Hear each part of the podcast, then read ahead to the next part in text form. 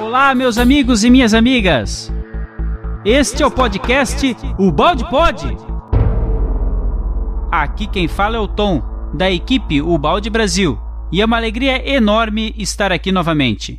Hoje oferecemos o episódio de número 22.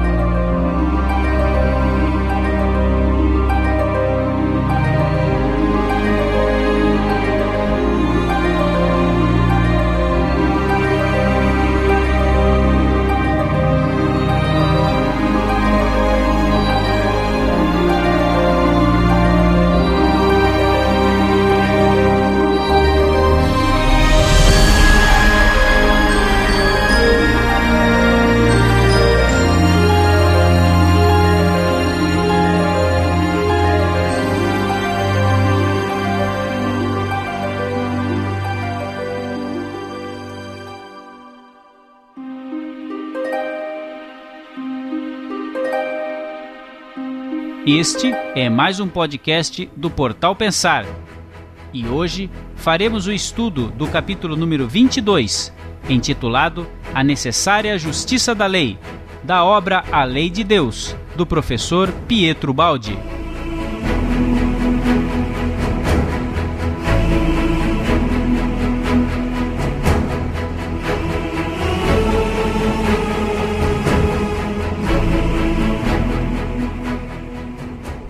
Quero com isso impor crença alguma. Só posso convidar os que nisto se interessam a experimentar por sua conta, para chegar a realizar, para sua vantagem, a mesma descoberta. Aqui eles podem encontrar explicadas as regras do jogo, para eles se controlarem se são verdade. O meu desejo não é de maneira nenhuma o de espalhar ideias em busca de seguidores Falei só porque ficaria muito satisfeito se pudesse ver também os outros, obter os resultados maravilhosos, e diria milagrosos, de satisfação interior e de sucesso prático com que a lei me respondeu e que, graças a Deus, me ajudou a alcançar.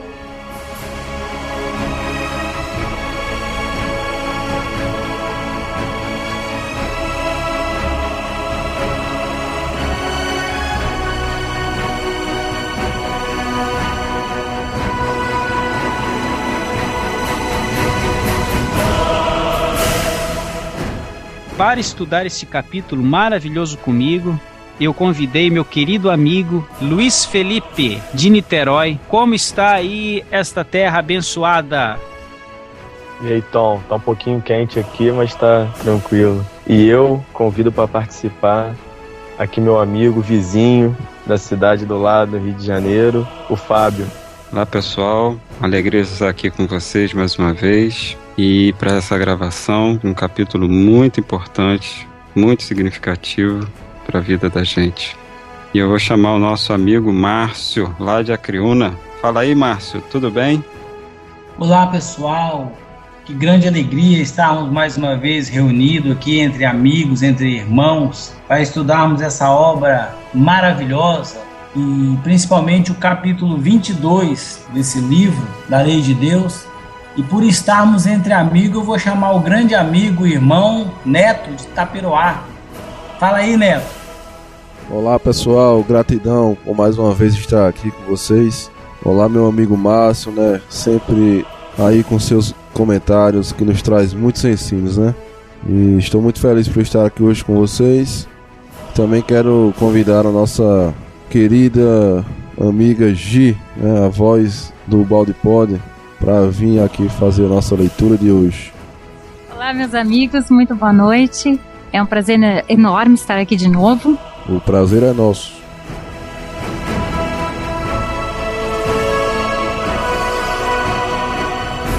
Muito obrigado por estar nos ouvindo.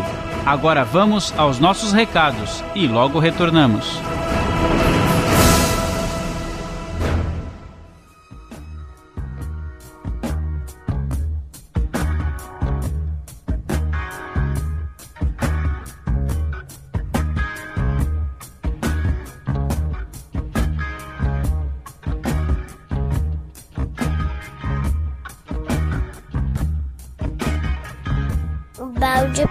Pode.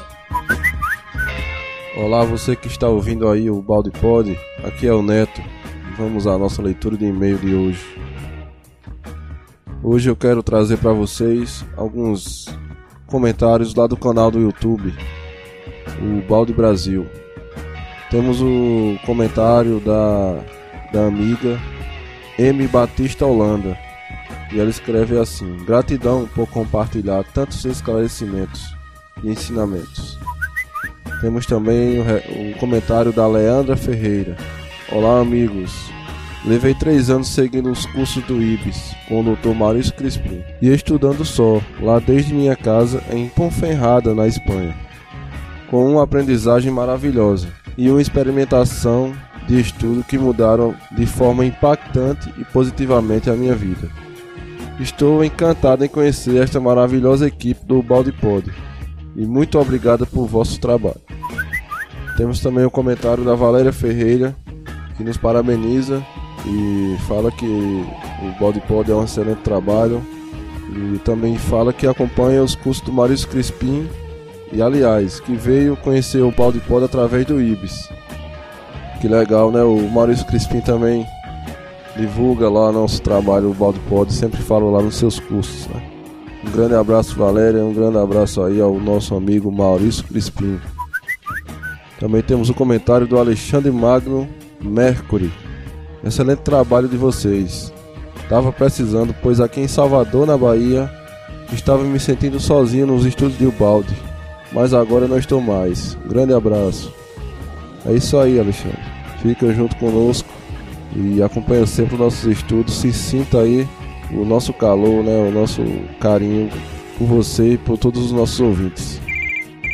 Também temos o comentário da Simone Zanelati de Cubas. Maravilhoso programa, profunda gratidão.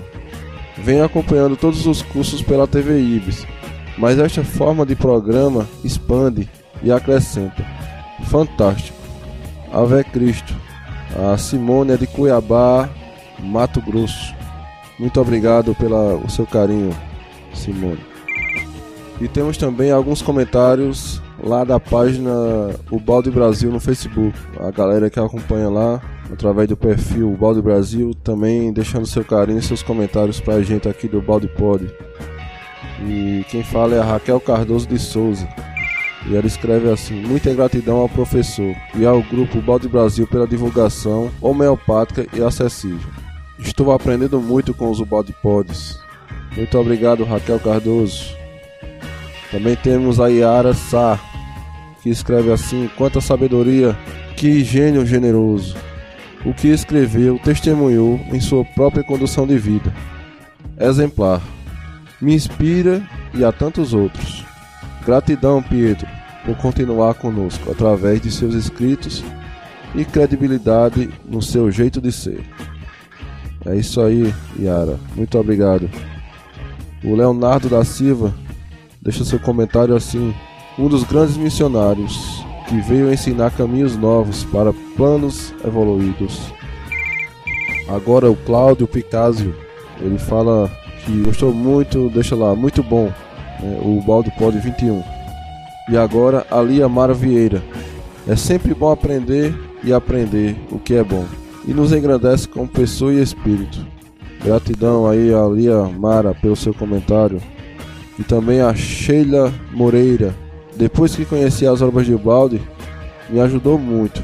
Não sei o porquê dos centros espíritas não usarem muito dele. Vou assistir e divulgar, com certeza. Paz e luz. Para você também, Sheila. Um grande abraço. E é isso aí, pessoal.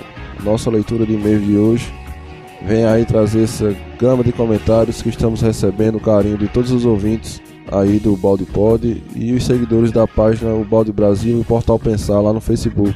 Peço desculpa porque não dá para ler todos aqui, mas quero desejar um grande abraço né, no coração de todos esses que citamos hoje aqui no, no Balde Pod e também a todos os que nos acompanham lá na página. Né? Um forte abraço a todos. Lembrando que o nosso site é www.portalpensar.org. O nosso e-mail é contato@portalpensar.org. Escreva pra gente, mande seu recadinho, deixe seu comentário. se inscreva lá no YouTube, né? Tem, temos o canal Balde Brasil e o canal Portal Pensar. Muito obrigado e vamos ao nosso episódio de hoje. Um grande abraço a todos.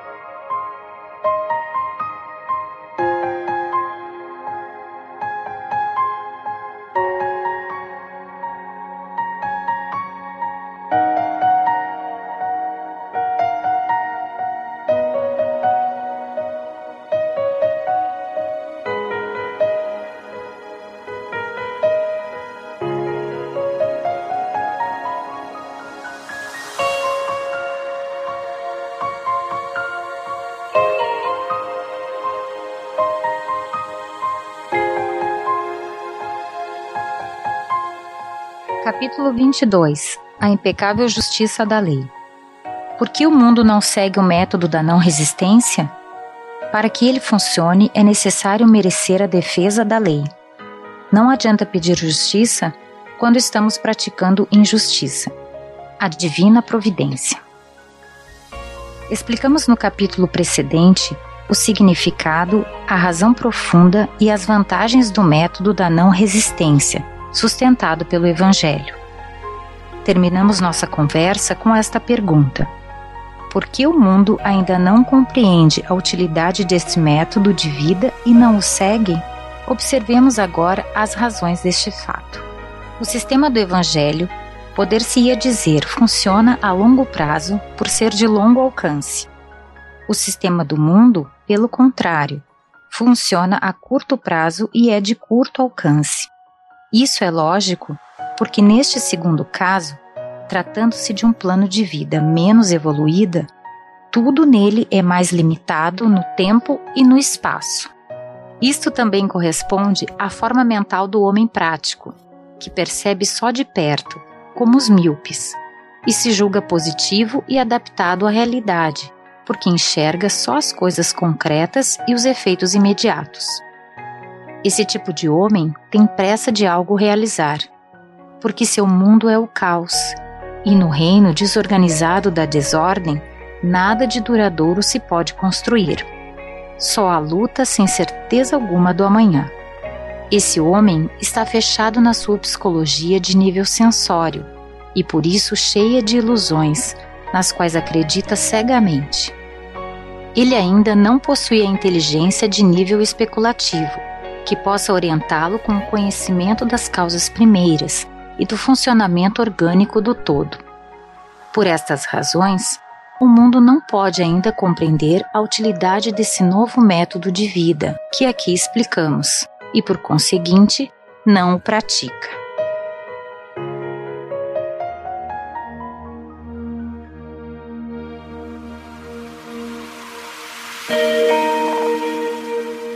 Muito bem, queridos amigos ouvintes, a minha primeira intervenção é para chamar a atenção sobre um aspecto muito importante. Eu já tinha ressaltado no capítulo anterior, mas chegamos num ponto muito interessante. Para alguns vai ser até um tanto quanto intrigante. Eu confesso a vocês que eu li três vezes este parágrafo, mas a conclusão que eu cheguei é realmente a que me veio na primeira vez, que é o seguinte: por que, que a gente não consegue adotar o método do evangelho?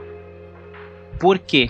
A resposta do professor Ubaldi é a seguinte: porque nós ainda não possuímos a inteligência de nível especulativo. O que seria essa inteligência de nível especulativo? Aí comecei a especular o que seria isso. No meu entendimento, a inteligência de nível especulativo é aquela em que nós vamos rebuscar o porquê das nossas atitudes, muitas vezes atitudes como a gente já viu em capítulos anteriores, né, atitudes que nos fazem acelerar o coração, que nos deixam nervosos, atitudes de rebater a ofensa com outra ofensa, buscar o porquê que nós agimos assim e porquê que determinados eventos a lei permite que ocorra conosco, eventos que nós acabamos julgando como eventos ruins. Então é especular, utilizar, ele não tem essa inteligência de nível especulativo para compreender este método que é de longo alcance, que é o evangelho. E mais, somente quando adquirirmos essa inteligência de nível especulativo é que a nossa sociedade irá conseguir funcionar como um todo orgânico. Novamente, o professor chama atenção para um funcionamento como um organismo e para se operar como um organismo somente com um entendimento mais aguçado do alcance do método do evangelho que Jesus eh, nos trouxe, né, com sua boa nova. Então, essa parte eu achei é, crucial, muito importante né? A partir daqui nós poderemos ter uma, um novo ponto para se trabalhar inúmeras questões do entendimento do ser. E eu pediria que me auxiliasse a discorrer sobre esse parágrafo meu amigo Neto.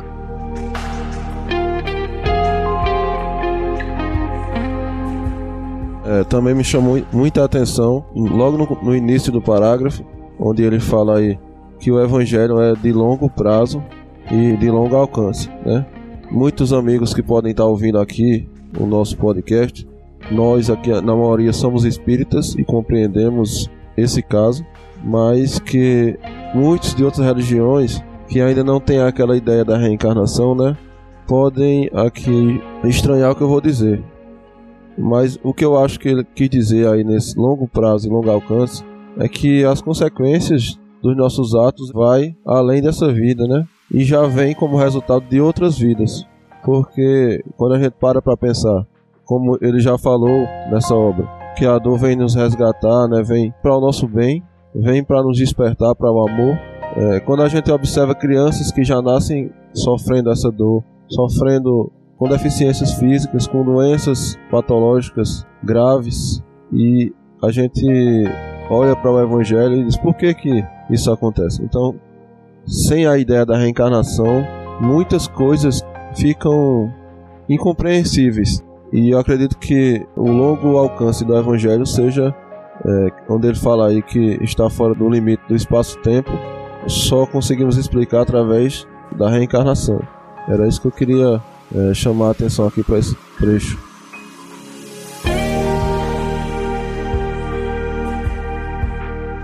Então, Neto, é, tem uma coisa também que eu achei interessante nesse parágrafo, é que Balde ele fala do homem prático e que se julga positivo. E que isso leva ele a manter-se numa psicologia de nível sensório, né, que vai de encontro ao que o Ayrton falou, né? E é você também quando cita a questão da reencarnação. Então nós vemos aí, para alcançar esse nível especulativo, quem nós temos como grande exemplo nisso? O nosso professor também, Allan Kardec, que com a sua questão da razão, da observação, da avaliação, da análise, traz para a gente todo aquele cabedal né, de ensino que ele conseguiu observar e codificar. E nós vamos ver também na, na revista Espírita ele comentando sobre a questão da era da razão, né, de nós termos a humanidade ter alcançado essa época onde a gente vai sair do sensório e vai despertar o ser para essa especulação. E nós temos ali na filosofia apresentada pelo Espiritismo um excelente material para poder a gente apoiar né, a nossa razão, a nossa especulação em bases sólidas, experimentadas, que Kardec observou. Ah, maravilha, Fábio. Enquanto o Neto estava falando aqui, e você também, Fábio, quando citou Kardec, eu preciso dar um toque aqui para todos os ouvintes, né? E dizer que a equipe O Balde Brasil, ela produz esses podcasts não somente para quem professa a doutrina espírita, para quem se afeiçoa a, ao espiritismo, tá ok? Eu particularmente apresento os nossos podcasts a nossos amigos, e eu sei que o Neto, o Fábio, o Luiz e o Márcio que estão aqui presentes, eles comungam deste sentimento, porque um sentimento contrário seria trair a intenção inicial lá do professor Ubaldi na apresentação da lei de Deus. Então eu, particularmente Tom, apresento os podcasts para os nossos irmãos crentes, evangélicos, católicos, luteranos e digo mais, eles estão gostando, estão dando um bom retorno e eu acho que é, é esse o caminho né? Mesmo porque nós dentro do portal Pensar nós teremos grande interesse em trazer esses grandes pensadores estudiosos das outras religiões para junto juntos produzirmos também séries aí que vão ficar com certeza muito interessantes. E o pensador Pietro Baldi, sendo universalista, ele vai dar o um norte, né, para nossa equipe, para nós podermos acolher todos os grandes ideais, ideias que, no final das contas, vão querer produzir para o bem. É, o é, o Balde ele se coloca, né? Ele é universalista. É, essa obra, o objetivo dela não é trazer conceitos de discussão filosóficas nem teológicos, mas assim, o caso da reencarnação, né? Eu acredito que estamos aí próximos, né, da, da ciência oficial comprovar aí nesses casos que a reencarnação existe. Eu acho que aí os irmãos, né, de outras religiões, assim, eu, eu convido a fazer uma reflexão sobre a reencarnação. Se é, as religiões, o, o cristianismo oficial aceitasse como uma lei a reencarnação, acho que resolveria muito o caso da, da nossa divisão é, entre religiões, né? Até Allan Kardec coloca lá no, no livro Céu e Inferno, né? que seria a primeira pedra a ser colocada como união entre todas as religiões, seria aceitar a reencarnação. É, eu posso até tirar esse comentário, né? Mas eu queria só deixar aqui para vocês que seria uma boa, né? Isso aí, Neto, muito bom. Eu acho que é realmente um, um aspecto que, que está sendo muito ventilado, né? Eu acho que cada um de nós aqui, os diversos portais falando, as pessoas estão realmente refletindo. A gente tem células dentro de cada grupo de estudo de outras doutrinas também debatendo, conversando isso aí de maneira fraternal, aberta. Acho que a gente está tá evoluindo nesse sentido aí, viu, Neto? Acho que mais aí uns 200 anos a gente chega ali.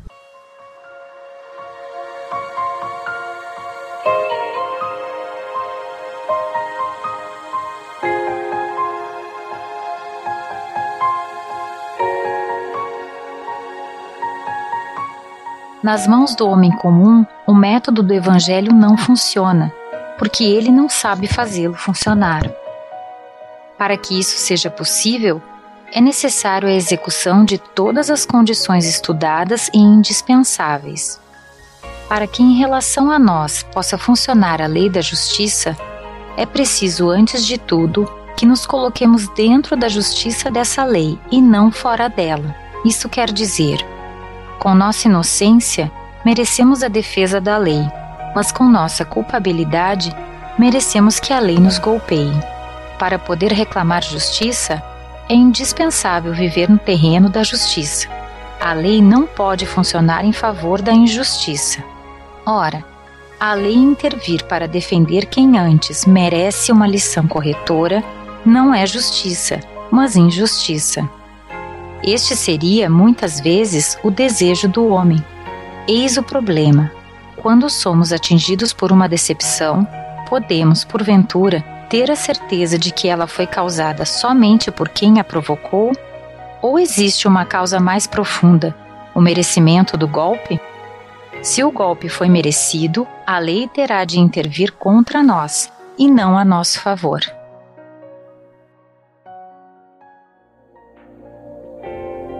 É, Luiz, olha bem a pergunta que o professor coloca. Quando nós somos atingidos por uma decepção, nós fazemos a pergunta correta ou a gente para na, naquela questão que ah, foi somente a pessoa que provocou e é, e é realmente a, a culpa dela, é uma pessoa de determinada maneira explosiva? Ou a gente continua, fica naquela questão especulativa até chegarmos em muitas vezes a nós mesmos, como nós que fomos os, os originadores de determinada situação. Veja que interessante, porque lá no início o professor coloca que o método do evangelho o homem comum não compreende porque não sabe fazer funcionar. E não desenvolver essa inteligência de nível especulativo é um dos grandes obstáculos, não é verdade? O que, que você acha? Então, Tom, eu tava pensando a mesma coisa aqui e eu ia até fazer esse link também que você fez, porque o homem não tem ainda essa inteligência de nível especulativo e não tendo, ele não sabe fazer funcionar o método do evangelho, né? Fazendo um link também com essa questão que foi levantada da reencarnação, a gente não olha para trás, muitas vezes até na nossa própria, né, na vida presente que vivemos, nós não olhamos e pensamos se por acaso merecemos aquilo. No momento em que uma ofensa, vamos assim dizer, uma dor bate à nossa porta, a nossa primeira reação é a de revolta, né? é a de querer, de certa forma, fazer a justiça, nós mesmos com as próprias mãos. E quando a gente, através da obra do professor e de tantos outros mestres, chegamos à, à compreensão de que há uma lei maior que rege tudo, que é a vontade, o pensamento de Deus, aí a gente deixa a cargo dessa lei cumprir essa justiça. E, vamos dizer, de certa forma, né, como diz o método da não resistência, sem reagir àquela situação, nós absorvemos aquilo com a consciência de que se estamos recebendo essa dor, né, que seja, é porque realmente a merecemos. E aí vamos esgotando cada vez mais essas injustiças até entrarmos, como ele disse aqui, no terreno da justiça. E aí sim, a lei vai funcionar a nosso favor.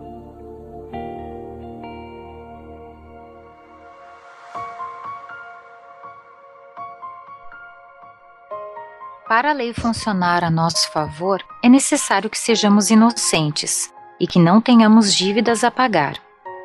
Mas quem no mundo se encontra nessas condições? É por isso que o método da não resistência do Evangelho na Terra é julgado utopia absurda. O homem julga com uma forma mental completamente diferente. O que lhe interessa não é a justiça, mas impor seu interesse com a força. Outra psicologia não pode dominar num plano onde vigora a lei da luta pela vida. Como pode a lei defender o ofendido se, por outro lado, ele é um ofensor? Muitas vezes reagimos contra o ofensor e nos alegramos quando chega sua punição por tê-lo merecido, advinda da própria lei, que é justa. Nesse momento em que estamos pedindo justiça, estamos, na verdade, praticando injustiça e, com isso, merecendo punição da própria lei.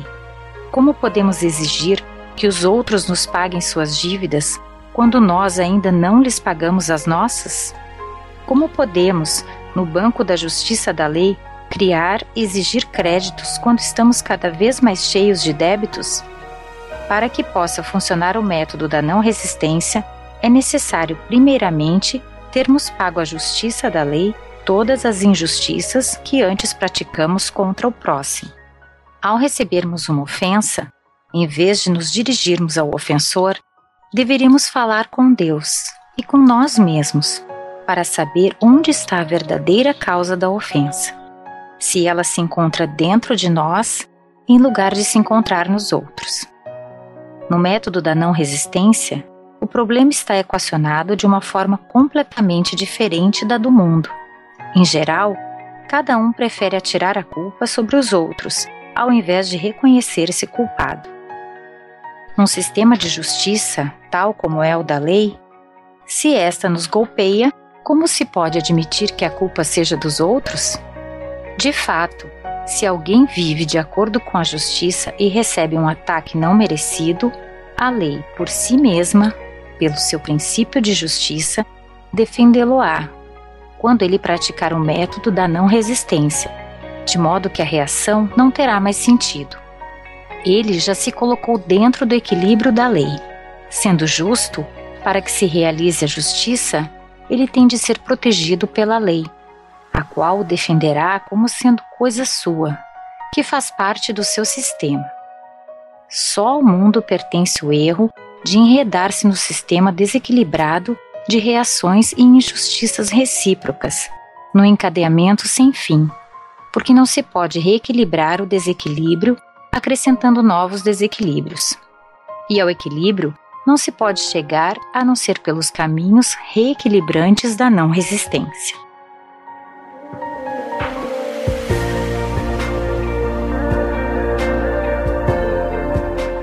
Queridos amigos, eu me lembro que num vídeo promo que eu acabei narrando ali, eu falava que o professor Ubaldi, ele ajuda a entender as nossas dores e desequilíbrios, não é verdade?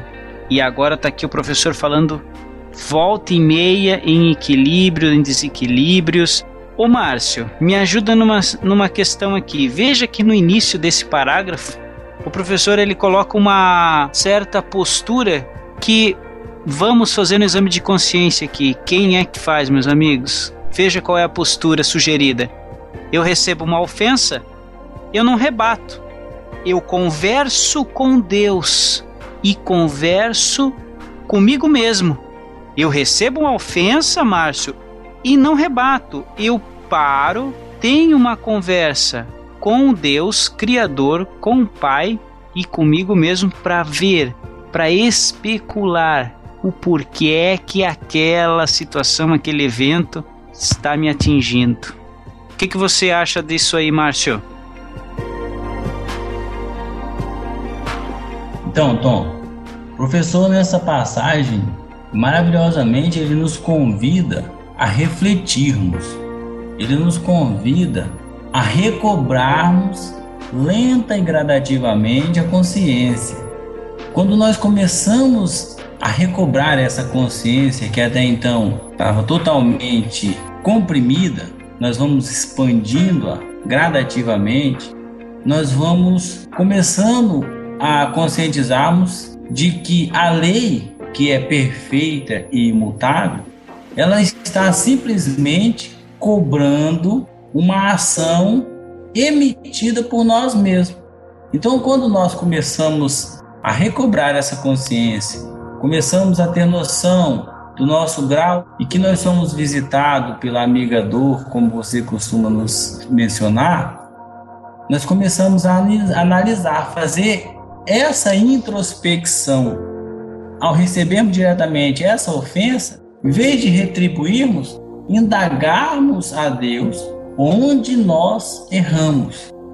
E daí de errarmos, começarmos uma nova trajetória de refazimento. Isso é maravilhoso nesse chamamento que o professor Ubaldi nos traz. E eu lembro do capítulo 17 do Evangelho segundo o Espiritismo, que tem lá no item 3 que fala o homem de bem. Lá Kardec nos alerta que o verdadeiro homem de bem é aquele que pratica a lei de justiça, de amor e de caridade em maior pureza. Olha que maravilha, o professor Leonês também falando-nos de lei, chamando-nos a atenção que nós, quando começarmos a caminhar nessa caminhada evolutiva, recobrando a nossa consciência, nós começamos a analisar a importância da lei e que nós somos infratores dessa lei.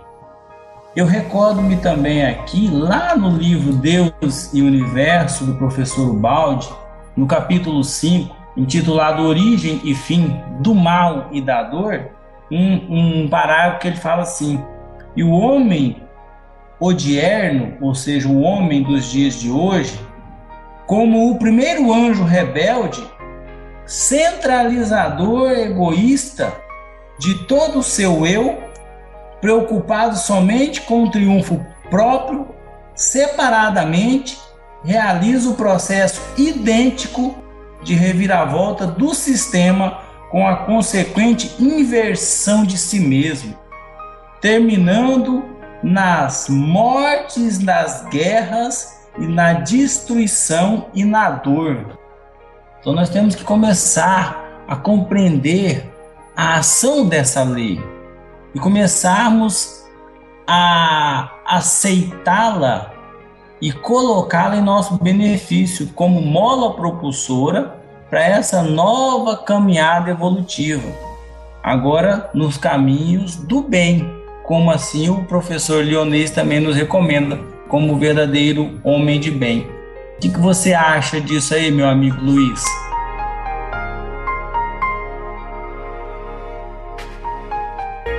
Muito bom, Márcio. Olha que interessante que eu pesquei aqui. Ele fala no finalzinho, retrocedendo um pouco, penúltimo parágrafo que a gente leu, ele vai falar que para que possa funcionar o meta não resistência, é necessário primeiramente termos pago a justiça da lei todas as injustiças que antes praticamos contra o próximo.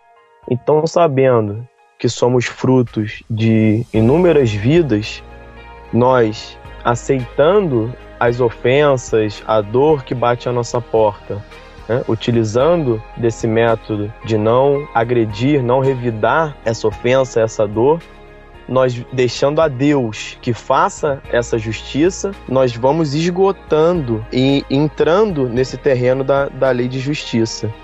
E aí a gente esgota primeiro essas injustiças né, que a gente praticou. E aí, quando a gente entra em equilíbrio com essa lei, aí essa lei começa a funcionar ao nosso favor. E toda vez que por acaso for acontecer algum ataque novo, depois de a gente estar, tá, vamos dizer assim, zero a zero com a lei quitado, a gente não mais vai receber esse, esse ataque, porque a gente vai ter um merecimento e aí o princípio da justiça vai funcionar ao nosso lado. Olha só que questão interessante e legal, né, da gente pensar para o nosso dia a dia.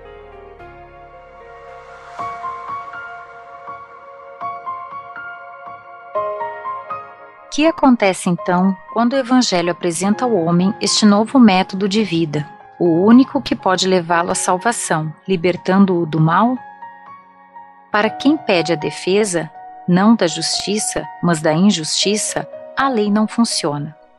Então, aquele método é loucura e o homem lhe vira as costas. Volta, sim, ao seu sistema, o da injustiça, da força, da luta volta às leis do seu plano animal e aos seus instintos inferiores. Recusa-se a fazer o esforço para evoluir e assim resolver seus problemas e libertar-se de seus sofrimentos. O mundo não quer aceitar o remédio que lhe foi oferecido para a cura dos seus males. Preferir o próprio dano à própria vantagem não é maldade não pode ser senão fruto da ignorância, da falta de inteligência. Mas aí então está a dor, providencialmente encarregada de mostrar que a loucura não está no Evangelho, mas em nós, porque não queremos compreendê-lo. Estamos reclamando justiça e não compreendemos que estamos recebendo justiça, mas na forma de sofrimento, porque a justiça pedida muitas vezes não é senão injustiça, isto é, justiça às avessas.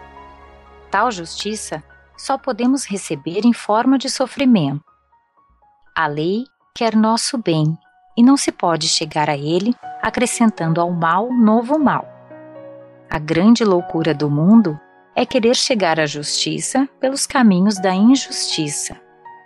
Assim, um regime social toma lugar de outro, mas são todos filhos dos mesmos enganos e violências.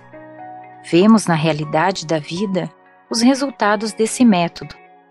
A justiça tem de ser absoluta e imparcial, e não consistir numa série de justiças relativas e partidárias, em função de interesses dos que as praticam. A lei não pode estar sujeita aos egocentrismos individuais ou de grupo. Ela está acima de tudo isso acima das nossas concepções e lutas. Dissemos nos capítulos anteriores que iríamos falar sobre a divina providência. Trata-se de um fenômeno parecido com aquele que estamos estudando, sujeito também às suas regras. E nele também muitos não acreditam, porque em suas mãos não funciona, por não terem sido satisfeitas as condições necessárias. Então, afirma-se que a divina providência não existe, e de fato, assim é para eles. Entretanto, ela continua funcionando para outros. Nesse caso, também se trata de um fenômeno a longo prazo e de longo alcance. A inteligência de muitos, porém, não vê senão o que acontece de um dia para outro e o que eles podem atingir com suas mãos. A maioria acredita viver no caos e procura agarrar no momento o mais que pode, não suspeitando que vive num universo orgânico, onde há de tudo, de sobejo e sempre a nosso dispor, se fizermos movimentos certos conforme as normas da lei. Mas a inteligência para chegar a esse nível ainda não foi conquistada. Viramos então as costas à divina providência, renunciamos à sua ajuda e voltamos às lutas do nosso mundo. Parece loucura que tanta gente tão astuta espontaneamente renuncia a estas vantagens. Mas, desse modo, se cumpre a justiça da lei, da qual não se pode fugir. E da justiça, nada se pode ganhar sem ser merecido. Já falamos sobre a divina providência em nosso livro A Nova Civilização do Terceiro Milênio, capítulo 11. Enumeramos naquele livro as condições indispensáveis para o funcionamento da divina providência. São as seguintes: primeiro, merecer ajuda. Segundo, haver, antes de mais nada, esgotado as possibilidades de suas próprias forças. Terceiro, estar de acordo com suas condições, em estado de necessidade absoluta. Quarto, pedir o necessário e nada mais. Quinto, pedir humildemente, com submissão e fé. Quem quiser aprofundar-se nesse assunto em particular, encontrá-lo-á desenvolvido no livro e capítulo já mencionados.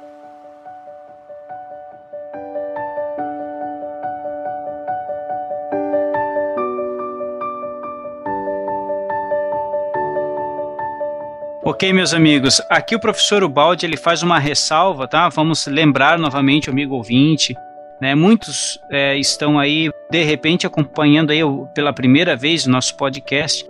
Então, só recordando, essa obra, Lei de Deus, foi um programa de rádio que o professor Ubaldi ia na Rádio São Vicente é, é, todos os domingos. Então, aqui neste momento, ele já tinha lançado um livro chamado A Nova Civilização do Terceiro Milênio onde ele aqui ele dá uma pincelada em cinco aspectos aqui, né, sobre o funcionamento da divina providência. Tá? Eu gostaria que é, tanto Luiz como o Fábio, o Márcio dessem aqui uma breve explanação sobre é, aqui essa parte do livro, tá ok? Luiz, está contigo inicialmente. Então, Tom, é legal esse livro, né, muito atual, apesar da época que foi escrito, né, como o título sugere, a nova civilização do terceiro milênio. E, inclusive, é o subtítulo do Congresso Nacional Pietro Baldi. E comentando sobre o texto, é muito interessante todos os itens, né, mas principalmente o, o primeiro e o segundo, onde ele fala de que a gente tem que merecer essa ajuda. Né? Então a gente tem que fazer por onde, né, através desse, desse método da não resistência, da justiça, tudo que a gente leu até agora, e merecer essa ajuda. E depois, isso aqui que eu acho é o mais legal, no meu ver, haver antes de mais nada esgotado a possibilidade de suas próprias forças. E a gente, acredito que muita gente vai se identificar, quantas vezes no nosso dia a dia nós procurando qualquer coisa que seja, desde um emprego né, até coisas espirituais mesmo, nós corremos atrás daquilo e quando parece que aquilo não vai ter mais jeito, estamos prestes a realmente é, desistir por não ter mais forças, nós vemos uma ajuda que a princípio pode não parecer divina, mas que com certeza é. E aí é a divina providência agindo em nosso favor. E todos os itens são interessantes, mas eu é, gostaria de frisar mais esses dois. Maravilha, Luiz. Eu também frisei aqui é, o 2, o 3 e o 5.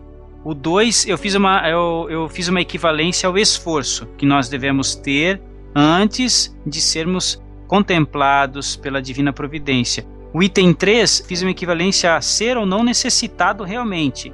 Muitas vezes achamos que somos necessitados de um auxílio né, do mais alto, mas ainda não é o momento. E o item 5, eu fiz equivalência à obediência, porque é com submissão e fé, e inclusive é um dos votos dos franciscanos a obediência. Mas eu vou pedir que o Fábio faça alguns comentários, porque nós estivemos discutindo alguma coisa sobre divina providência. Pois é, Tom. Eu, nesse ponto que nós estamos fazendo a leitura, eu fiquei raciocinando aqui, né, refletindo, na verdade, sobre a questão do item 1, merecer ajuda.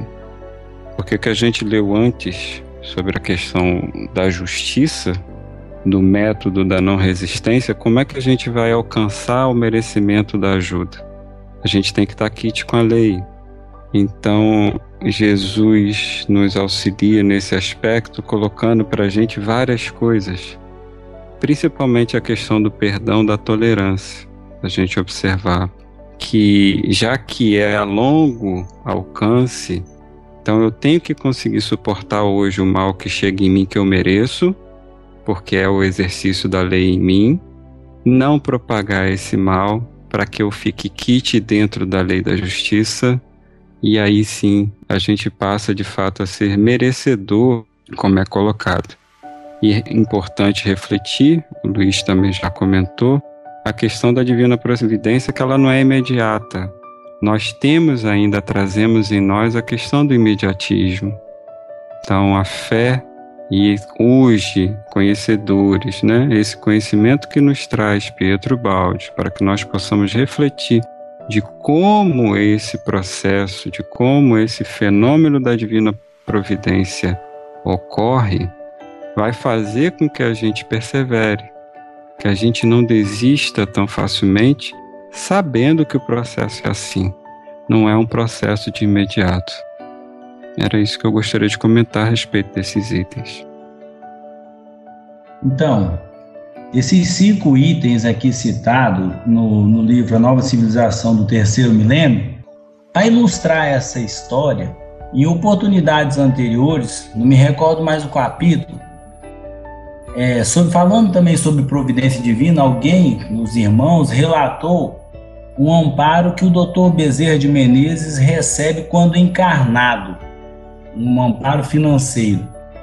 E ao estudar esse, esse capítulo hoje, me veio a história do Chico, nosso querido Chico Xavier, quando ele, em Pedro Leopoldo, cuidava de um grupo de, de pessoas, mais de 200 pessoas, próximos a uma ponte na periferia, uma ponte que havia caído.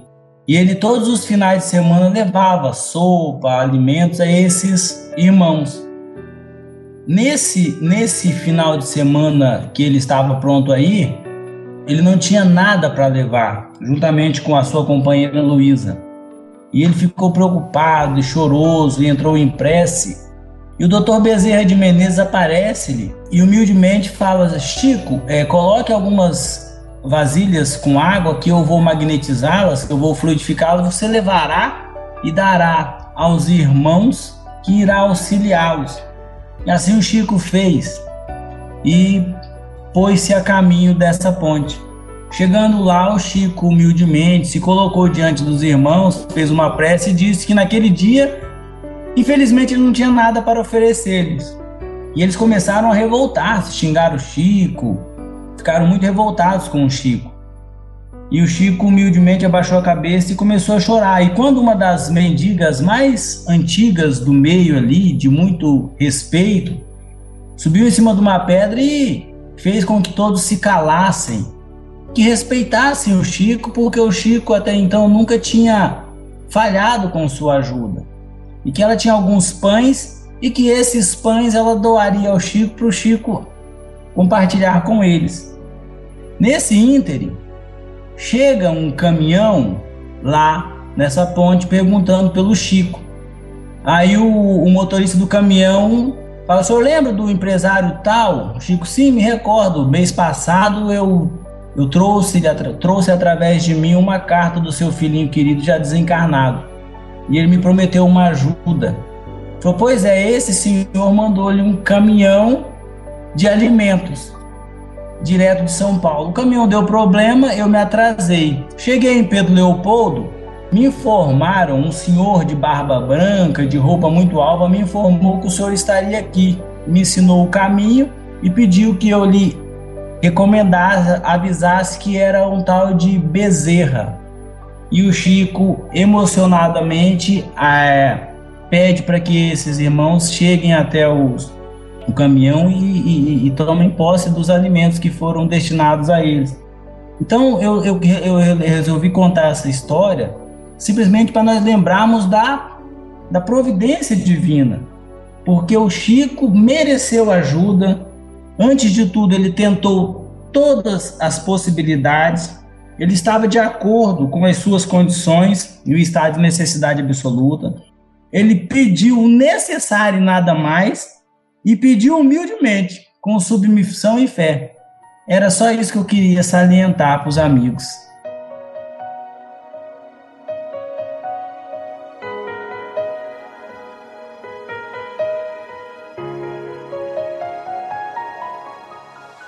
Neste capítulo 22, estamos discorrendo sobre esta grande realidade, a lei de Deus que tudo rege.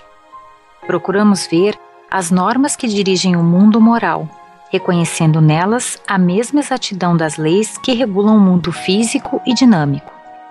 Procuramos, assim, atingir uma orientação a respeito da nossa conduta de acordo com os métodos positivos da ciência, isto é, a lógica e a observação. O que aqui temos exposto satisfaz a razão, porque a lei é também racional. Nossas afirmações baseiam-se sobre dois pontos fundamentais.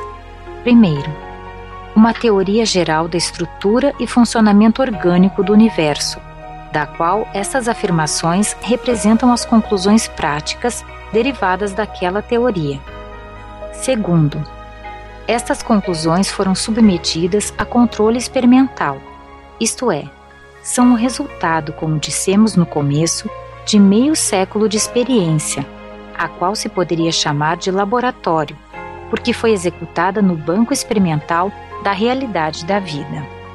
Como acontece a todos, que de qualquer maneira têm de movimentar-se e adotar uma conduta, nós também, percorrendo os caminhos da vida, não podemos deixar de tocar as teclas da lei e de receber, através dos acontecimentos, sua resposta. E nada melhor que os fatos tem o poder de convencer. Vimos, em verdade, o funcionamento da lei. Podemos, assim, dar testemunho de que ela funciona, desenvolvendo-nos o que lhes entregamos, retribuindo-nos conforme o que merecemos. E não podemos acreditar porque isso seria ilógico e injusto que a mesma lei não venha a funcionar da mesma forma para todos. Não queremos com isso impor crença alguma. Só podemos convidar todos aqueles que se interessarem por estes conceitos a experimentá-los por si mesmos, a fim de realizarem, para sua vantagem, a mesma descoberta. Aqui se encontram explicadas as regras do jogo para serem controladas, verificando-se se são verdadeiras. Nosso desejo não é, de maneira nenhuma, o de espalhar ideias em busca de seguidores. Falamos unicamente porque ficaríamos muito satisfeitos se pudéssemos ver também os outros, apesar de se encontrarem no meio deste mundo feroz, obter os resultados maravilhosos, diríamos mesmo milagrosos, de satisfação interior e de sucesso prático que a lei nos respondeu e que, com a ajuda de Deus, nos permitiu alcançar.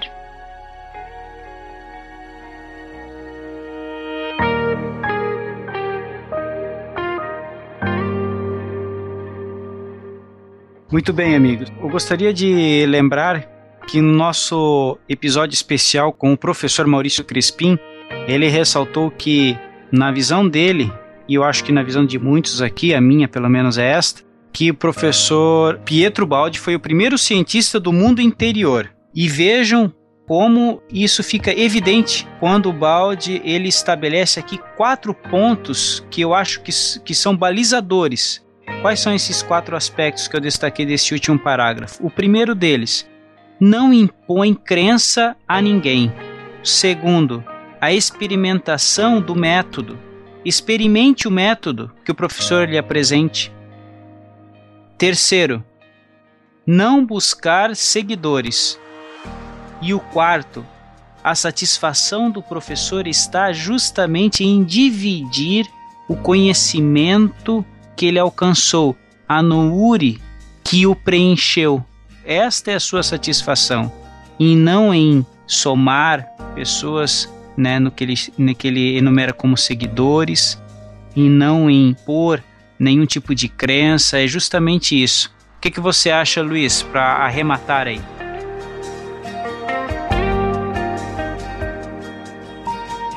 Eu acho, Tom, que o que você falou foi muito legal e só reforço o convite aos amigos que venham sem nenhum preconceito, né, com o coração aberto, tendo em mente né, ninguém está obrigando ninguém a aceitar o que está dito aqui, mas que experimente no dia a dia, na sua vida, que há conceitos aqui. Né, você pode não acreditar em reencarnação, mas há outros tantos conceitos maravilhosos filosóficos que não tem nada ligado à teologia que vai te levar a ter uma vida melhor, mais sadia. Né? A gente falou do imediatismo. Né? Tem muitos conceitos aqui que vão ser imediatos, outros nem tanto. Mas é possível que você aplique alguns conceitos na sua religião, independente de qual seja. Isso se você tiver uma religião. Isso que é muito legal no professor Ubaldi. Ele abrange todo, tudo, né? Todas as religiões, todos os aspectos de nós seres humanos. Maravilha, Luiz.